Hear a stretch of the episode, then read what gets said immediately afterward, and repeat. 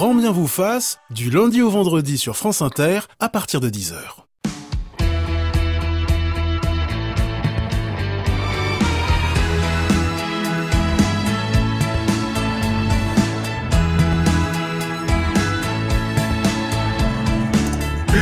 Bonjour à tous, soyez les bienvenus en direct ou en podcast. Pour ce bon vieux Schopenhauer, notre existence subit un mouvement de balancier entre la douleur et l'ennui. Et pour Goethe, la vie n'oscille pas entre le bonheur et le malheur, mais entre le malheur et l'ennui. Nous redoutons tous l'ennui, synonyme de vacuité, de tristesse, d'impression de vide, de lassitude, d'occupation monotone et sans intérêt. Les enfants et les adolescents ressentent l'ennui comme si c'était une punition, un empêchement, un fil à la patte, une assignation à résidence. Souvenez-vous quand vous étiez enfant de ces journées qui s'étiraient de façon morne, comme un 1er mai, de ces jours d'école où l'on s'ennuyait ferme à l'écoute de certains professeurs. Mais faut-il absolument éviter que ces enfants euh, ne connaissent pas le sentiment de désœuvrement Que faire quand ils vous serinent, qu'ils s'ennuient et qu'ils veulent faire des choses? Pourquoi ressent-on, ressent-ils cette euh, impression de vide? Nous verrons quelles sont les vertus de l'ennui pour leur cerveau et leur créativité. Avec nous ce matin, Erwan Devez, consultant neurosciences, le psychologue clinicien Didier Pleu et la journaliste Gwenaëlle Boulet. Et vous, que faites-vous quand vos enfants ou petits-enfants vous disent qu'ils s'ennuient? Racontez-nous l'ennui que vous ressentiez hein, quand vous étiez petit. Et si vous êtes un enfant ou un adolescent qui s'ennuie souvent à l'école ou à la maison, appelez-nous au 01 45 24 7000. Bienvenue dans Grand Bien vous fasse, la vie quotidienne mode d'emploi. France Inter. Grand Bien vous fasse. Ali Rébi. Bienvenue à nos invités. Bonjour Erwan Devez. Bonjour Ali, Vous bonjour êtes- à tous. Vous êtes consultant en neurosciences et vous publiez un livre passionnant chez Larousse, 24 heures dans le cerveau de votre enfant. Bonjour Gwenaëlle Boulet. Bonjour. rédactrice en chef du bimensuel Astrapi. Euh, avec nous au téléphone, Didier Pleu. Bonjour Didier Pleu. Vous êtes docteur en psychologie du développement, psychologue clinicien et l'auteur de Développer la concentration de son ado. Et je vous souhaite un bon anniversaire, cher euh, Didier. Je sais Ah, pas quel âge vous faites, mais bon. Euh, et Patrick Lemoine est avec nous euh, au téléphone. Bonjour euh, Patrick Lemoine. Oui, bonjour. Vous êtes psychiatre, chercheur en neurosciences, et vous avez publié il y a une dizaine d'années S'ennuyer, quel bonheur chez Armand Collin. Alors euh, l'ennui, c'est donc cette impression de vide, de lassitude causée par le désœuvrement, par une occupation monotone sans intérêt. Erwan Devez, quelle est votre définition de l'ennui? C'est une notion assez floue et très subjective. hein. Exactement. En fait, l'ennui est très ambivalent. C'est-à-dire qu'on l'associe toujours, et vous l'avez fait en introduction, en fait, à des à des notions de, de de tristesse, de dépression, etc. Donc des notions de fainéantise, des notions extrêmement négatives. Et on parle très peu des autres vertus de l'ennui, et en particulier sur euh, la créativité, sur l'aspect social. Et d'une certaine façon, euh, l'ennui porte conseil. Et il est temps de réhabiliter euh, cette notion-là parce qu'elle est absolument essentielle et les neurosciences nous apportent des éléments de compréhension qui sont tout à fait intéressants. L'ennui porte conseil, je note. Patrick Lemoine, il existe deux grands types d'ennui, hein, pour le dire vite. L'ennui pathologique, hein, qui peut être le symptôme d'une maladie psychiatrique, et puis l'ennui qui survient naturellement, ponctuellement, dans sa vie quotidienne. Il y aurait encore d'autres variétés d'ennui. Mm. Je souscris tout, tout, tout, tout à fait à ce qui vient d'être dit. Alors l'ennui pathologique, bien entendu, on lutte contre. Euh, l'ennui euh, euh, de la personne euh, qui sombre vers la démence, qui est en EHPAD et qui sait pas quoi faire de ses journées, c'est sûr qu'il faut lutter contre. Il faut essayer d'occuper ces personnes âgées. L'ennui du déprimé, l'ennui du schizophrène, euh, neuroleptisé, sont des choses également ravageuses qui n'ont rien de productif. En revanche, effectivement, il existe une forme d'ennui qui peut être particulièrement productive, comme les neurosciences nous l'enseignent en effet. Alors Gwenel Boulet, vous, vous avez repéré euh, euh, de façon un peu euh, pratique hein, euh, cinq grands types d'ennui euh, qui peuvent affecter les enfants et les adolescents. Oui, alors c'est pas moi qui les ai repérés, hein. mais euh, oui, on parle de différents types d'ennuis. Par exemple, des en- un ennui euh, indifférent, un ennui de calibrage, un ennui de recherche, un ennui réactif, apathique. Voilà, c'est des mots Mm. qu'on a mis, qui étaient en fait des sortes de degrés. On a fait noter par des gens avec des degrés qui sont avec des à la fois la notion notion de qu'est-ce que le ressenti de l'agréable. Est-ce que c'est vraiment désagréable ou juste un petit peu désagréable? Et puis une notion d'éveil où on calculait un petit peu le, le, moment où le cerveau était très éveillé ou complètement apathique. Et donc on voit qu'il y a dans l'ennui, dans cette grande qui est une forme de d'état émotionnel, j'ai envie de dire, qui où on sent quand même une forme de désagrément, d'inconfort, on va dire. Il y aurait plein de, de types d'ennui, voilà. Et donc c'est au sein de cette grande famille qu'on va pouvoir mmh. chercher qu'est-ce qui est productif et va permettre de produire de la créativité, etc. Et puis qu'est-ce qui effectivement ne l'est pas. Euh, Didier, l'une des clés pour euh, comprendre l'ennui des enfants et des adolescents, c'est l'intolérance à la frustration. Rappelez-nous les grands principes euh, de votre fameuse intolérance à la frustration, très liée au principe de plaisir. Oui, effectivement, parce que pour moi, si, l'ennui chez l'adulte, c'est souvent synonyme de spleen et de dépression, pour moi, l'ennui, c'est un, un incontournable pour éduquer les enfants, effectivement, puisque l'ennui, c'est justement l'inverse du trop-plein, du, du trop-plein d'activité. L'ennui, c'est le manque. Et le manque, c'est la frustration. Et comme vous le savez, effectivement, à partir du moment où il n'y a pas de, frustration, de déplaisant, euh, etc., et qu'il n'y a que du plaisir dans la vie de l'enfant, mais dans ce cas-là, il y a ce fameux déséquilibre que j'ai appelé le complexe de Tétis, parce que dans ce cas-là, l'enfant développe une intolérance aux frustrations, c'est-à-dire qu'il attend de l'environnement que ce soit toujours fun, rempli, riche, stimulant, etc. Et c'est pour ça que c'est un grand danger, parce que s'il y a cette disharmonie entre du rien et du trop-plein, dans ce cas-là, l'enfant va être très très peu solide devant le principe de réalité. C'est surtout ce que ne veut pas, bien sûr, la société de consommation qui veut que l'enfant soit toujours rempli. Euh, Erwan Deves, pouvez-vous nous expliquer le circuit du plaisir dans notre cerveau, intimement lié euh, à ce sentiment d'ennui? Oui, alors c'est exactement ce qui vient d'être dit, c'est-à-dire que quand nos enfants sont bombardés de stimuli, ils vont activer ce circuit de la récompense, ce circuit dopaminergique, donc ils vont devenir d'une certaine façon des junkies, des junkies mmh. dopaminergiques. Et le problème, c'est que notre cerveau, il a un principe d'habituation hédonique, c'est-à-dire qu'il faudra toujours augmenter les doses pour avoir le même niveau de confort et de mmh. plaisir. Donc ça veut dire que on devient addict.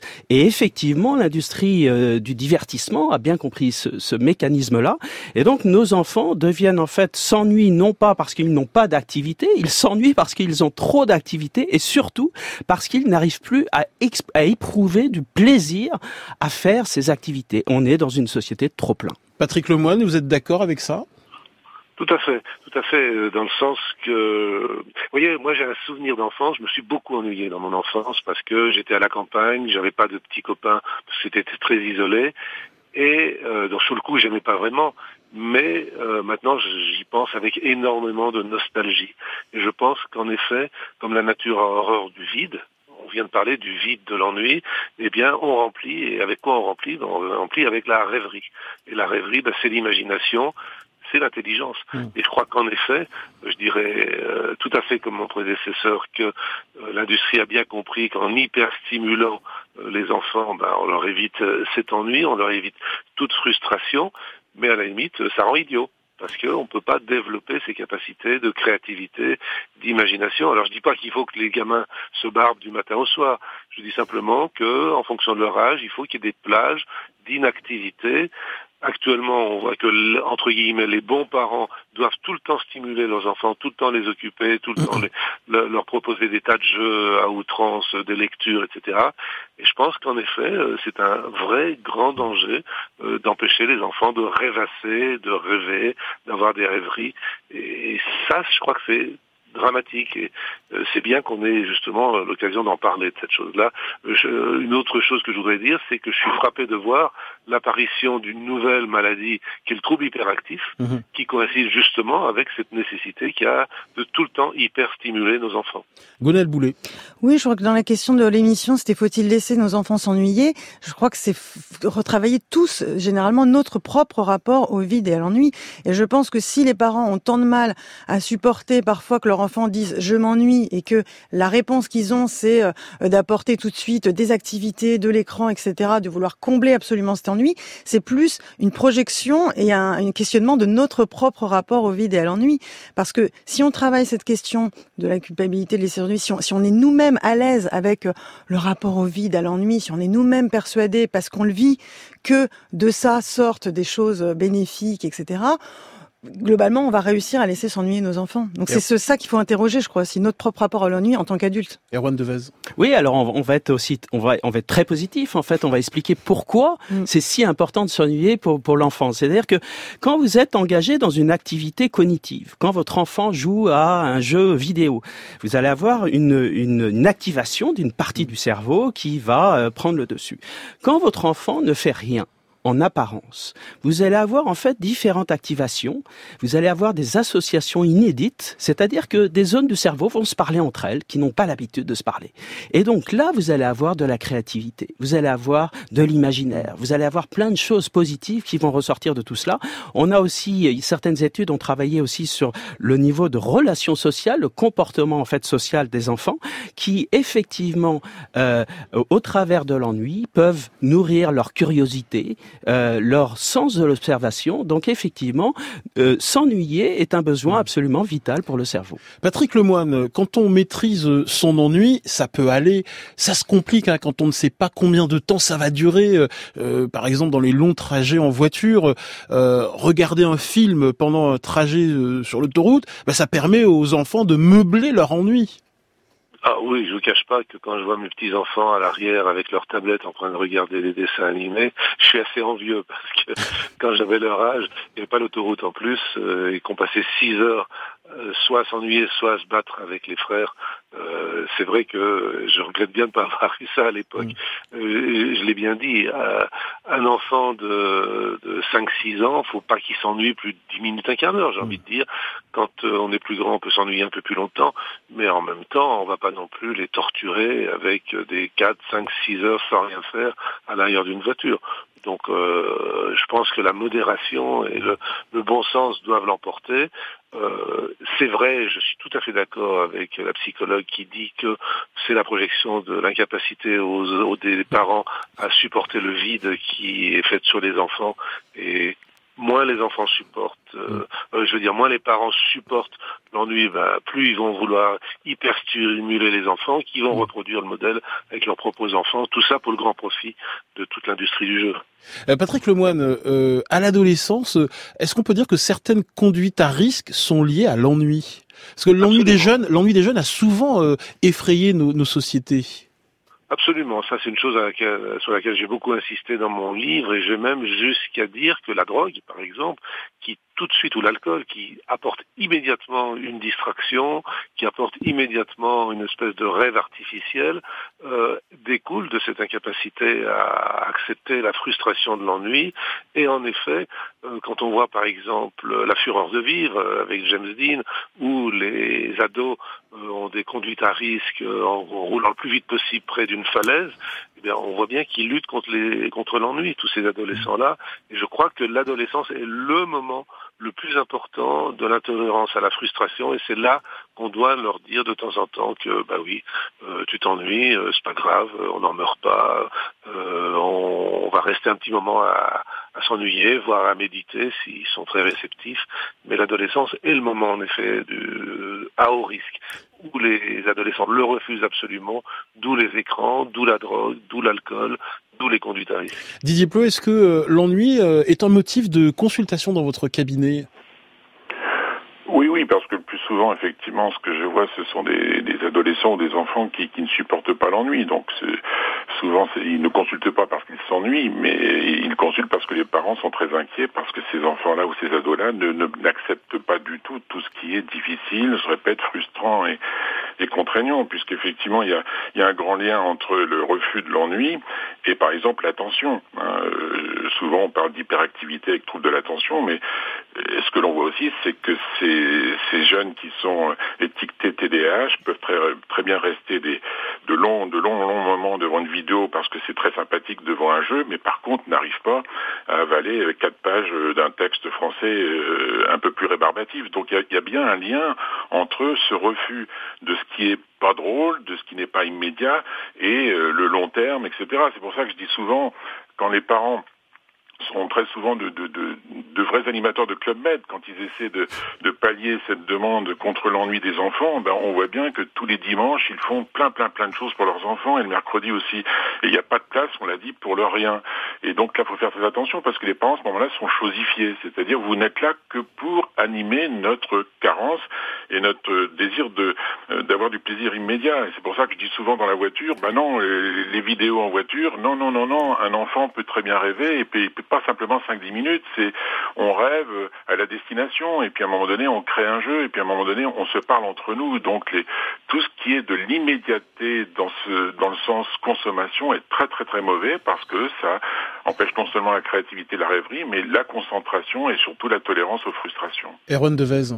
Oui, ben on est en fait dans, dans cette société de la picratie, c'est-à-dire cette, euh, cette tyrannie du regard de l'autre. On veut toujours faire mieux, faire bien. L'ennui devient aussi un marqueur Quand vous avez des enfants euh, qui reviennent des vacances et qui n'ont pas fait des choses extraordinaires, qui sont pas allés au sport d'hiver, qui n'ont pas fait ceci, cela, ils sont stigmatisés. Donc l'ennui devient un marqueur social. Mais la grande erreur que l'on fait tous, euh, même en voulant bien faire, c'est que euh, si, si on s'attache à vouloir combattre l'ennui par des stimuli externes à profusion, on va se tromper un bon moment. Donc il faut euh, aller vers autre chose et là on arrive vers cette dimension effectivement euh, plus introspective, plus de, de, réflexion sur soi, de connaissance de soi et encore une fois, euh, comme l'a dit le professeur Lemoine tout à l'heure, avec un bon mix entre des activités cognitives et des activités plus de réflexion. Patrick Lemoine, on reçoit un, courriel qui nous dit mon papa me disait lorsque je m'ennuyais, l'oisiveté est la mère de, de tous les vices. si on remonte au Moyen Âge, l'acédie des moines était vivement combattu. La sédie, c'est l'ennui, le dégoût de la prière et, et, et, le découragement euh, qui était donc euh, vivement combattu par l'Église catholique. Euh, ça reste encore très prégnant euh, dans beaucoup de, de, de têtes, cette, cette idée que, que l'ennui est la mère de tous les vices, comme l'oisiveté. C'est vrai, que les vices sont tellement de, de, de mères que quand ils crient maman, il doit y avoir foule autour d'eux. Hein. Mais pour plus sérieusement, effectivement, euh, vous faites allusion à un combat planétaire qui existe depuis le Moyen Âge et qui perdure encore aujourd'hui. À savoir qu'il y avait d'une part l'Église catholique avec les moines et le démon méridien et qui faisait que cette assédie, qui est l'équivalent de la mélancolie et de l'ennui, c'est quelque chose qui est intermédiaire, qui faisait que vers midi, euh, le moine qui s'ennuyait risquait de perdre la foi et de, euh, au lieu de prier, il se barbait et il regardait à la fenêtre du couvent, ce qui était pas bien, mais pas dramatique pour l'Église.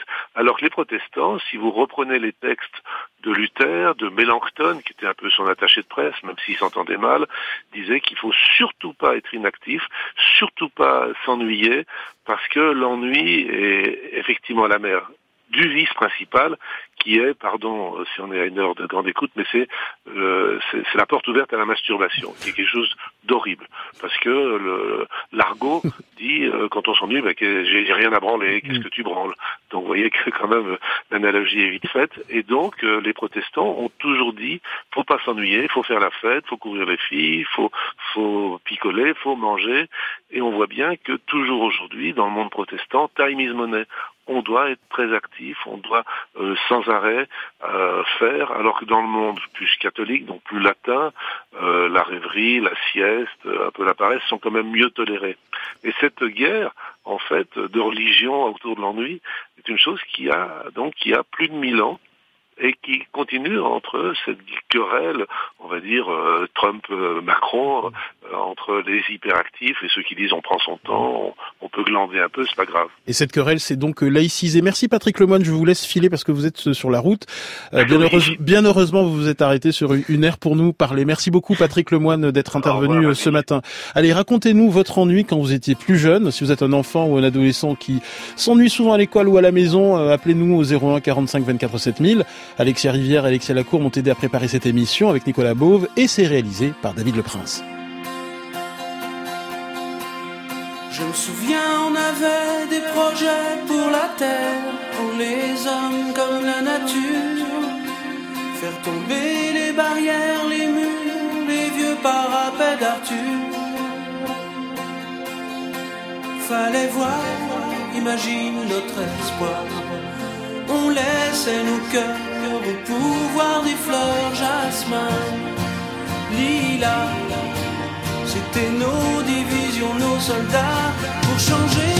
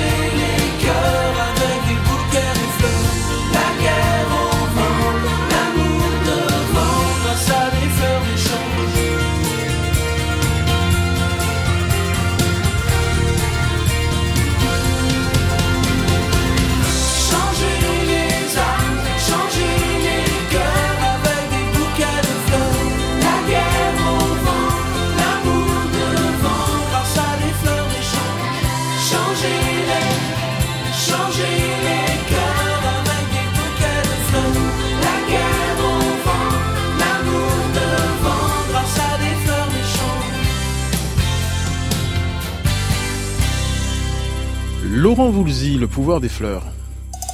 Eh bien, qu'est-ce que tu fais là, toi? Je sais pas quoi faire. Grand bien vous fasse. Allez, occupe-toi. J'ai rien à faire. Allons, on a toujours un petit quelque chose à faire. Sur France Inter. 10h29, faut-il laisser les enfants et les adolescents s'ennuyer C'est notre question ce matin. N'hésitez pas à nous appeler au 01 45 24 7000. Bah, vous avez parlé d'ennui, alors c'est pas mal l'ennui. Un ennui qui est assez euh, formateur. Et à l'époque, je devais être jeune père et euh, je voyais que on était très obsédé par les activités que devaient faire les enfants et tout ça, occupés tous les mercredis après-midi, etc. Et alors que hum, c'était pas une préoccupation de mes parents, mais finalement, euh, ça m'a permis d'écouter la radio, de bouquiner, d'aller à la bibliothèque, de tâtonner un peu là, dans ce monde-là, et puis de me demander ce que j'allais faire plus tard, de rêver un peu à sa vie. Mais j'ai l'impression que tous les enfants ont ce sentiment-là, c'est-à-dire euh, l'enfance, c'est interminable. hein. L'enfance entre euh, 5 ans et 18 ans, mais qu'est-ce que c'est long, qu'est-ce que c'est long l'école, qu'est-ce qu'on a envie de faire le grand saut, de passer à la vie active, etc. Les vertus de l'ennui euh, évoquées par ce cher François Morel en, en 2014 sur France Inter. Euh, Gonel Boulet, euh, je rappelle que vous êtes rédactrice en chef d'Astrapi, hein, euh, qui est destinée aux 7-11 ans. Est-ce que c'est une plainte qui revient souvent euh, de la part de vos lecteurs, cette question de l'ennui? Alors oui, c'est marrant, on a des enfants qui nous parlent pas mal de ça, mais tout de suite après, par exemple, alors sans vouloir euh, faire à fond la pub pour magazine, par exemple, ils nous disent ah ce qui est génial, c'est que j'ai toute ma collection d'Astrapi et du coup j'y retourne et du coup je trouve plein d'idées. C'est-à-dire qu'il y a toujours cette phase d'inconfort de l'ennui et puis tout de suite après, il y a cette force de la de l'enfance quand même de de- d'aller chercher des idées. Et j'interrogeais ma fille sur euh, ce qui se passait quand, chez elle quand elle s'ennuyait. Elle a 10 ans et elle m'a dit quelque chose que je trouvais assez génial. Je lui demandais est-ce que c'était la même chose quand elle était devant un écran ou quand elle s'ennuyait. Elle me dit ah non non non maman, mon cerveau il fait pas du tout la même chose. Quand je suis en devant un écran, il travaille pas, il se repose. Mais quand je m'ennuie, je sens bien qu'il cherche une idée. Et c'est vraiment ça. Ils vont trouver l'idée et alors que ce soit dans leurs bouquins, dans les fameux placards dans lesquels il y a plein de jouets qu'on ressort jamais là. Il faut réouvrir les placards et on va toujours trouver des petites choses. Bonjour Vadim, bienvenue. Bonjour Vadim. Bonjour Vadim. Bonjour. Tu, appelles de Gap et tu as 7 ans. Oui. Euh, et tu avais envie de témoigner ce matin, on t'écoute avec grand plaisir. D'accord. Ben, je. Tu t'ennuies là en ce Oui. moment?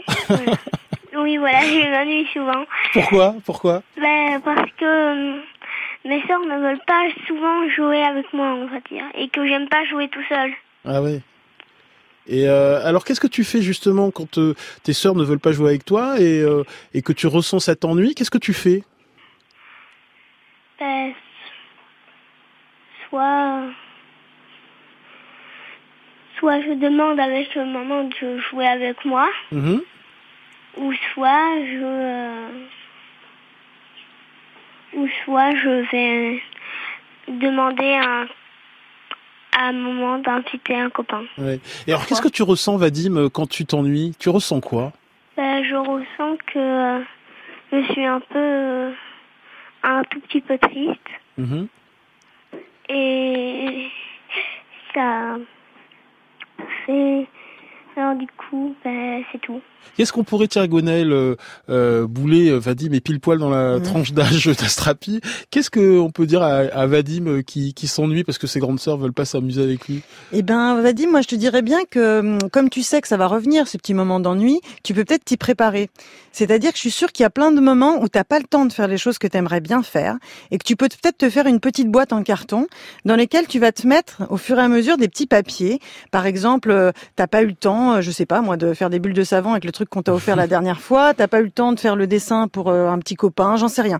Toutes les idées qui te viennent quand t'as pas le temps de les faire, tu les notes sur des papiers et tu les mets dans ta petite boîte. Et le jour où tu t'ennuies, bah, tu ouvres ta petite boîte et tu ressors tes petits papiers. Et je suis sûre qu'il y aura plein d'idées que tu auras mises de côté et qui vont nourrir tes petits moments d'ennui. Ça te va Vadim Cette va petite Oui. boîte, moi je, je trouve cette idée formidable, cette petite boîte avec des, des papiers qu'on tire au sort de temps en temps. Je pense que ça peut être euh, euh, pas mal euh, quand tes sœurs ne veulent pas euh, euh, jouer avec toi. Merci beaucoup Vadim de nous avoir appelé ce matin. C'est euh, c'était très sympathique de t'avoir. Euh, Erwan Devez, je rappelle que vous êtes consultant en neurosciences. Euh, Expliquez-nous pourquoi l'ennui est si important dans le développement cérébral de, l'enfant. Euh, je rappelle que vous avez publié 24 heures dans le cerveau de votre enfant.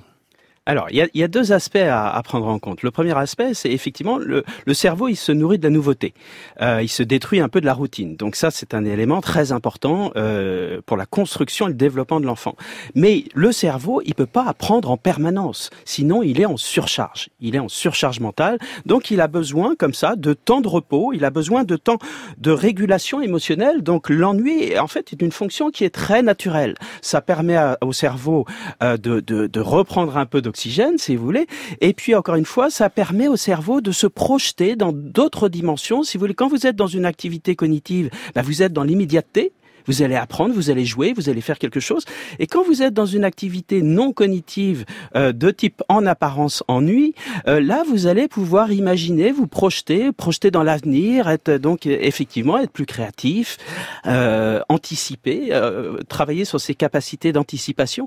Donc c'est pas du temps perdu. C'est ça qu'il faut, euh, c'est là-dessus qu'il faut insister, c'est que l'ennui en aucune façon est du temps perdu. Il faut trouver un bon équilibre entre les phases cognitives et les phases d'ennui. Et est-ce qu'on peut dire que l'ennui permet de nettoyer un trop-plein dans le cerveau euh? Alors oui, alors ce- c'est en particulier le sommeil qui, Oui. qui permet cette régénération neuronale et qui permet de, de- un petit peu de passer les, les, les neurones au karcher. Euh, L'ennui permet surtout de, en fait, de- par rapport à cette surcharge mentale, ce, ce cerveau cognitif qui est totalement affolé, il permet de, en fait, de baisser la pression. Didier Pleu, euh, docteur en psychologie du développement, sur les, les bienfaits de, de l'ennui dans le développement euh, euh, de l'enfant et de l'adolescent?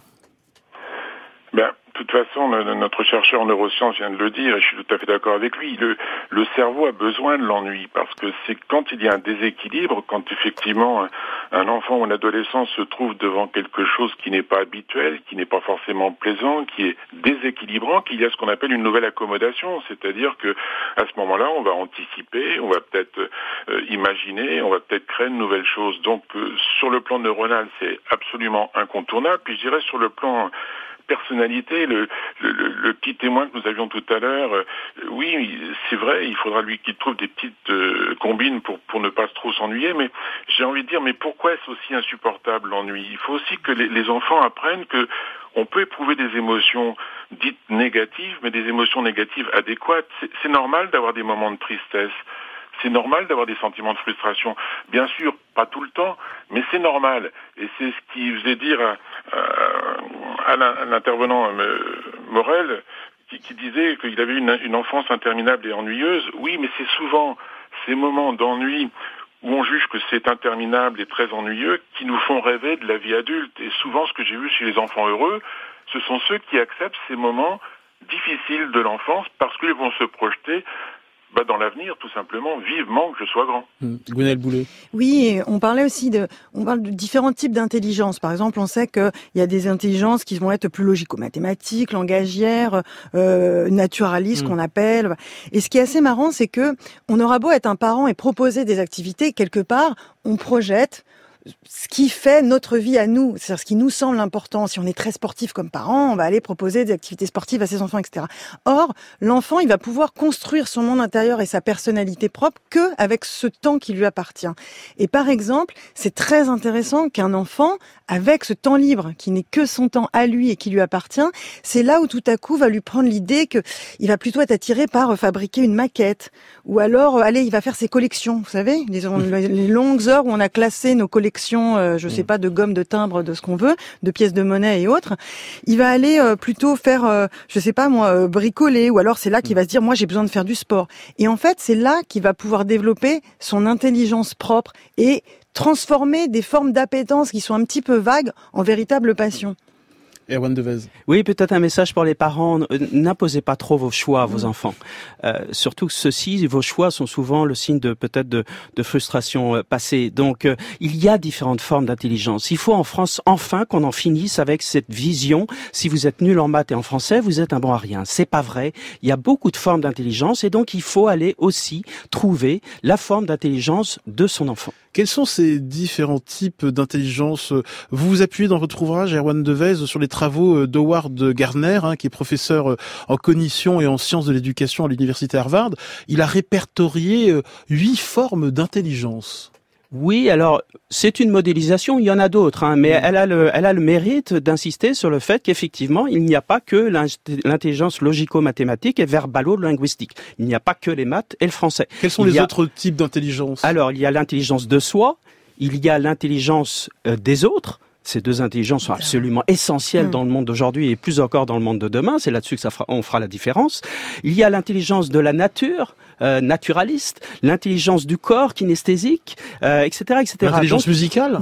Oui, l'intelligence musicale qui est très importante. La musique nourrit le cerveau, il faut jamais l'oublier. Donc il y a différentes formes d'intelligence. aussi, tout ce qui est lié au spatial à l'espace. On voit ces enfants qui font de des maquettes, les fameuses mm. maquettes qui prennent un temps mm. fou. Mais ça, c'est une des intelligences, par exemple, qu'on stimule pas toujours chez les enfants. Absolument. Et donc, il faut être très attentif, très à l'écoute de son enfant euh, pour ne pas euh, lui imposer euh, ses propres choix. Les profs, des fois, ils, endorment leur façon de parler et tout. Parce que c'est toujours euh, écrire, écrire, écrire, apprendre, apprendre. Il n'y a jamais de, de divertissement. Déjà, c'est une disposition euh, de la salle de classe où le prof est devant nous, on l'écoute, il faut se taire, il faut la plupart du temps rester immobile.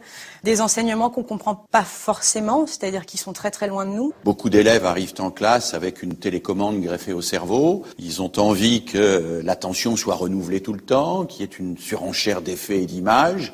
Et cela fait que là où ils étaient capables de se concentrer 15 minutes, une demi-heure, aujourd'hui certains sont capables de se concentrer 3, 4 minutes. Extrait du JT de France 2 en septembre 2015. Didier Pleu, comment expliquez-vous euh, l'ennui à l'école euh, Dans votre cabinet, euh, vous recevez beaucoup de parents, d'enfants et d'adolescents qui sont confrontés à cette, à cette question?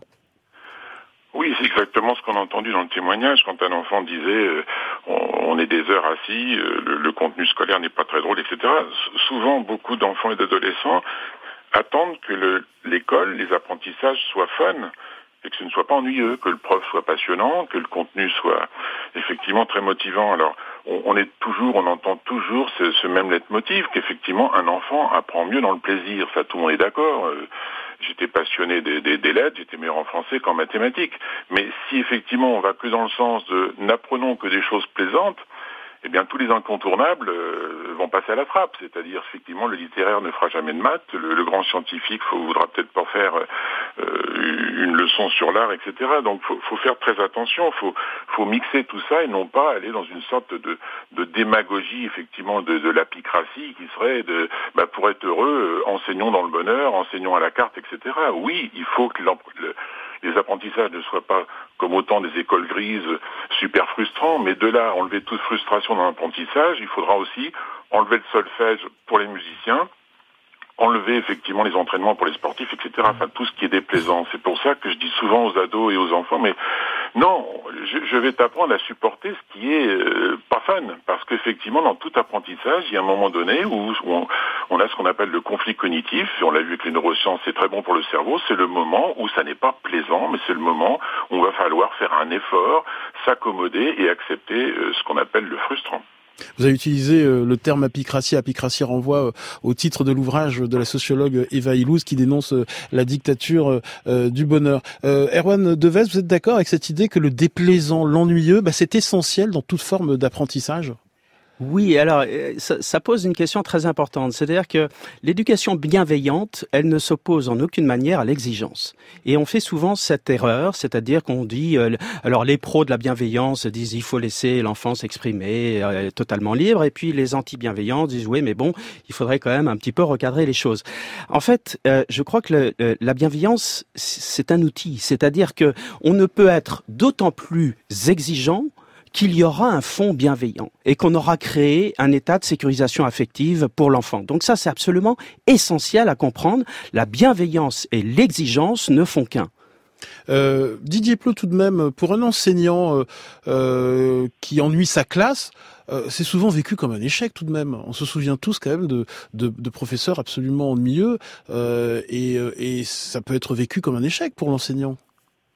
Ah bah, tout, tout, à fait, effectivement, un enseignant, il est là pour transmettre un savoir, mais si effectivement euh, euh, son savoir tombe sur du rien du tout parce qu'il est tellement monotone, monocorde que oh, personne ne l'écoute, ça, ne marche pas. Donc c'est effectivement ce que vient de dire euh, votre invité, c'est que le tout, c'est de pas d'être un enseignant frustrant, castrant, pas marrant, qui ne fait que transmettre, mais il faut pas non plus n'être qu'un animateur de club med avec de la vidéo, de la chanson, etc. Et, et qu'est-ce que c'est marrant d'apprendre?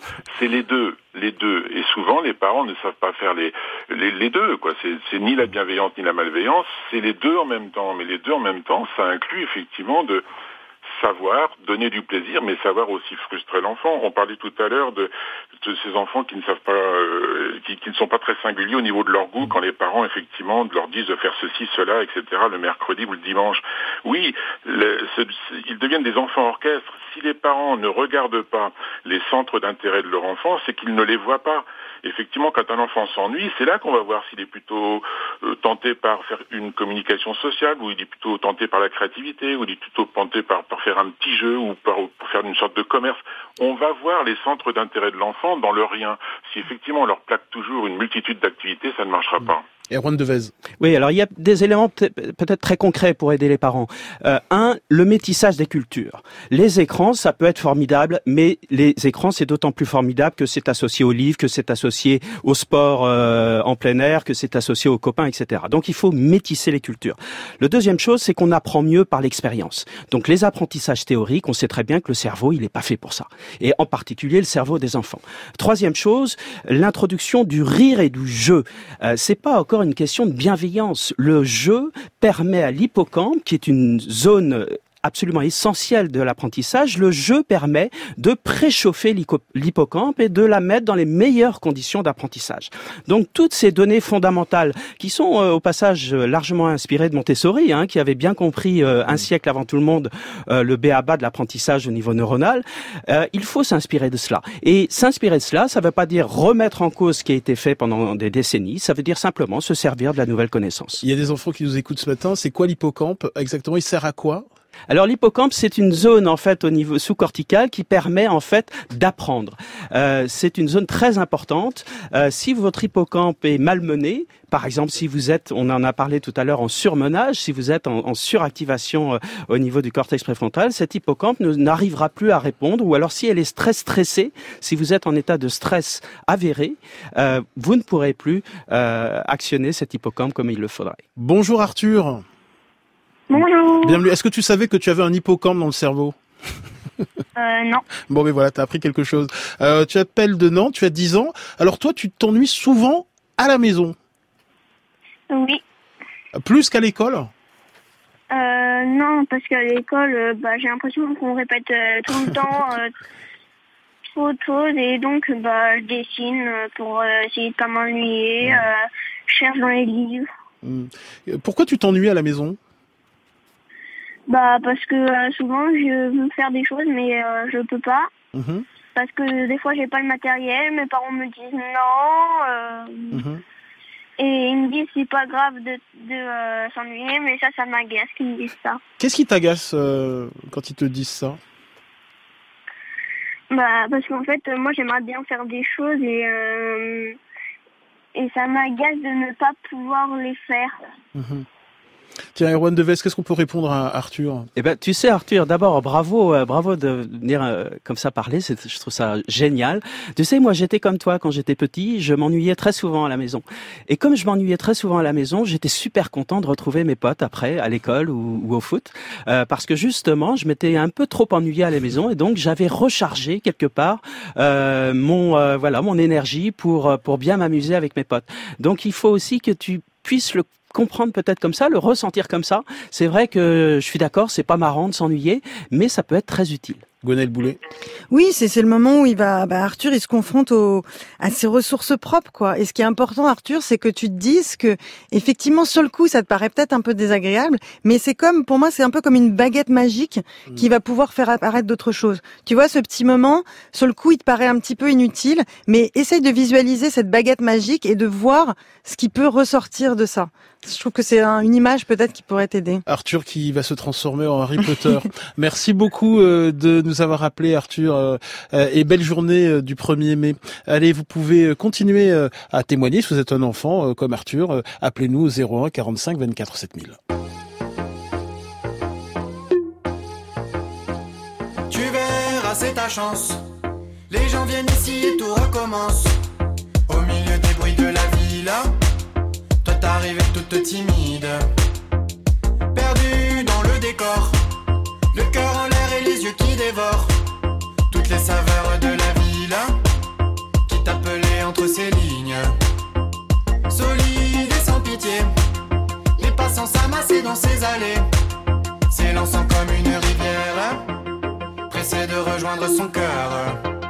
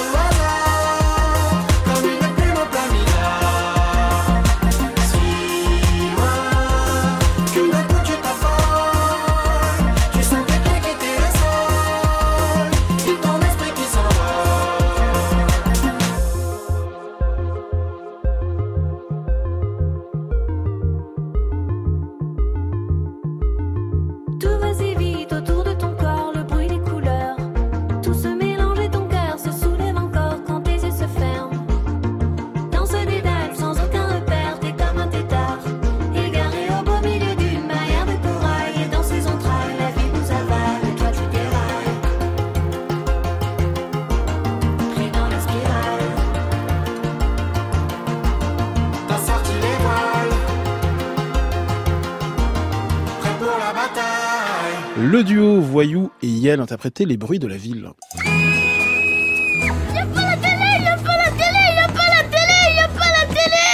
Grand bien vous fasse. Il se dit que c'est peut-être ça le secret qui sauverait le monde. Accepter de s'ennuyer. Sur France Inter. 10h51, faut-il laisser les enfants et les adolescents s'ennuyer? C'est notre thème ce matin. N'hésitez pas à nous appeler au 01 45 24 7000. Alors pour combler le vide de l'ennui, on se tourne souvent vers les écrans, euh, des écrans euh, souvent perçus comme des doudous euh, contre l'ennui. Mais contrairement à une idée reçue, les outils numériques peuvent être une source d'ennui. En 2014, la chercheuse en communication Joëlle Menrat a mené une enquête ethnographique auprès de 25 adolescents âgés de 12 à 17 ans et elle montre que les jeunes passent du temps certes sur les réseaux sociaux mais dans un état de semi-ennui. Et, et Joanne Menrat nous dit que les outils numériques sont devenus une prolongation de l'intériorité, euh, et donc euh, bah, que c'est aussi le, miroir aussi d'un ennui ou d'un semi-ennui, cet usage des, réseaux sociaux ou, des écrans. Euh, Erwan Devez, je rappelle que vous êtes chercheur en neurosciences.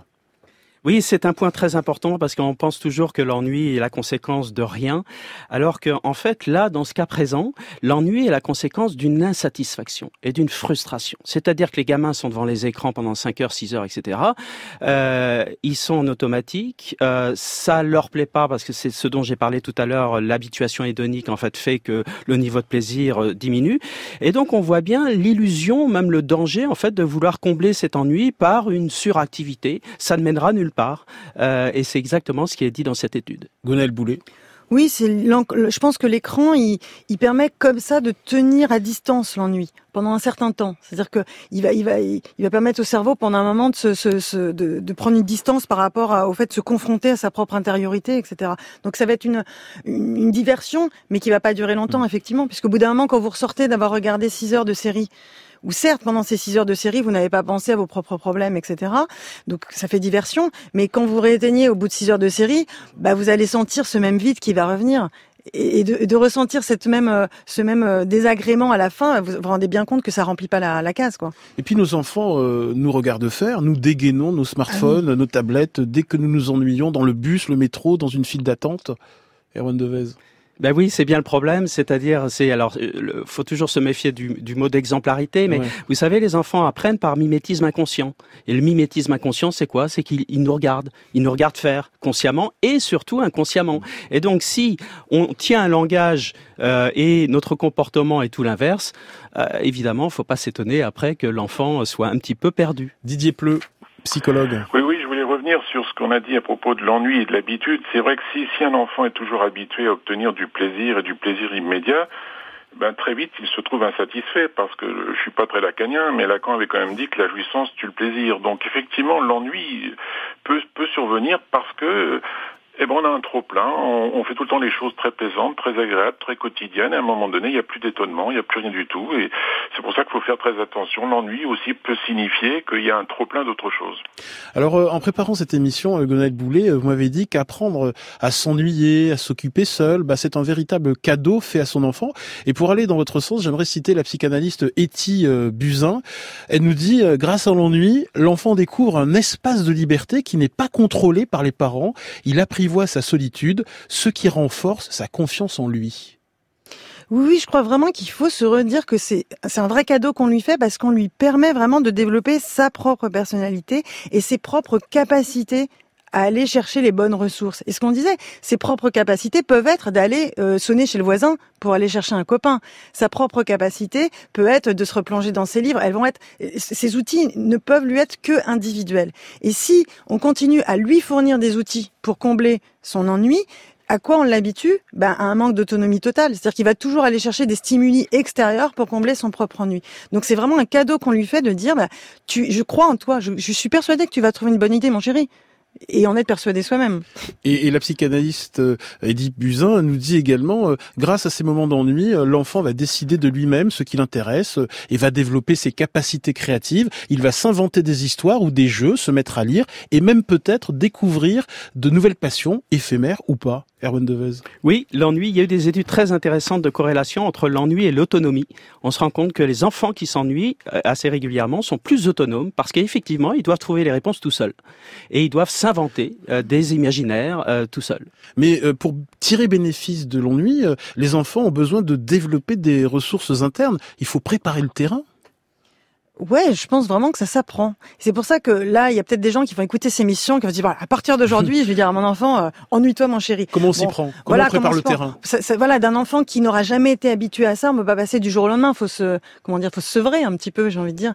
Donc, euh, je pense que par exemple sur des petits aussi, ou sur des enfants qui n'ont pas l'habitude, on peut aussi commencer une activité ensemble. Dire, bah tiens, on sort euh, les, les, les, peintures, là, les feuilles. Je commence avec toi, mais par contre, tu, après, après j'y vais. Tu finiras tout seul. Donc, on, on peut aussi commencer des choses ensemble et puis le laisser terminer. Et puis je vous dis, euh, ces histoires de boîte à idées, euh, avec boîte ou pas boîte, mais ça se travaille. C'est-à-dire que ces moments, ils vont se nourrir d'autres choses. Donc de pouvoir euh, de temps en temps dire au fait, je dis quand on est dans un magasin par exemple, de regarder les les, les, les, activités manuelles, etc. De se dire tiens, est-ce qu'il y a quelque chose qui te branche là-dedans et de le prendre en disant ben la prochaine fois que tu t'ennuies, tu sais que t'as cette boîte là. Ça se prépare peut-être mm. aussi ensemble. Erwan Devez. Oui, un mot peut-être sur la respiration parce que les techniques de respiration et de méditation. Alors je sais bien que c'est pas facile avec les enfants. Hein. On va pas se raconter mm. d'histoire, c'est pas facile, mais c'est extrêmement bénéfique pour le cerveau. Justement, ça permet de préparer le cerveau euh, pour qu'il soit dans les, dans les meilleures dispositions. Et je, voudrais peut-être conclure sur, vous savez, Pierre Rabhi parle beaucoup de sobriété mm. heureuse. Et je crois qu'il faut que chacun de nous-mêmes allions vers une mm. sobriété neuronale euh, heureuse. Euh, c'est-à-dire arrêter le toujours plus et le trop plein mm. et être un tout petit peu plus qualitatif. Hélène nous dit je travaille entre guillemets à cultiver des moments d'ennui pour les pour mes enfants euh, depuis qu'ils sont tout petits mais je dois résister car c'est souvent difficile de faire accepter aux autres adultes qu'aujourd'hui on ne fait rien, euh, ce n'est pas considéré comme positif, mais j'éprouve du bonheur à voir mes enfants jouer dehors et à ne rien faire. Didier Pleu, un mot de conclusion? Ben, le mot de conclusion, je dirais que l'ennui, c'est bien l'expression d'une frustration. Et pour moi, euh, la frustration participe à la construction psychique de, de l'être humain. Donc la frustration, ben, c'est l'ennui qui, qui, qui, provoque de l'autonomie, de la créativité, de la singularité. Donc euh, mmh. ça n'est pas à éviter. Euh, tiens, il y a Mathilde qui nous demande euh, si s'ennuyer, c'est un signe de trouble psychique, Didier Pleu. De s'ennuyer souvent. Non, C'est-à-dire, pour l'enfant, ça me paraît, euh, ça participe à sa construction. Quant à l'adulte, effectivement, s'il est tout le temps dans de la dépression du spleen, là, ça peut devenir un trouble psychique. Mais au départ, je ne pense pas.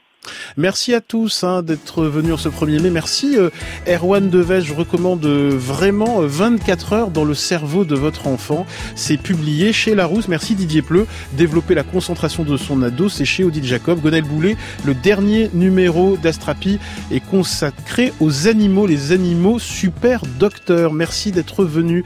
demain, on s'intéresse au plaisir de cuisiner en semaine et surtout le week-end, seul en famille ou entre amis. Pourquoi prenez-vous le temps de cuisiner? Qu'avez-vous transmis en cuisine à vos enfants ou petits-enfants Qu'avez-vous appris au fourneau avec euh, vos parents, oncles ou tantes Racontez-nous les tours de main et savoir-faire qui se transmettent de génération en génération.